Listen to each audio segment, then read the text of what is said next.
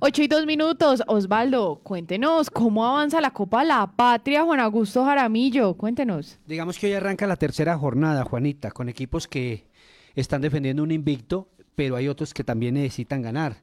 La programación, hoy hay dos partidos solamente en la cancha sintética Luis Fernando Montoya de la Unidad Deportiva Palo Grande a las 10 de la mañana la Fiera Ideas Academy y frente a la Academia Harlem Santiago y a las 12 del día Masi, eh, perdón, Manizales Fútbol Club Once Caldas. Este es un buen partido porque estos dos equipos están catalogados como dos de los favoritos, pero en términos generales hay equipos que hay cuatro equipos que se mantienen invictos, Once Caldas A, Profesionales Pinturas Tito Pavón en el grupo A y en el grupo de formadores materiales Caldas y la Fiera eh, Gutiérrez Ideas en el B. Y hay otros equipos que no han podido eh, ganar.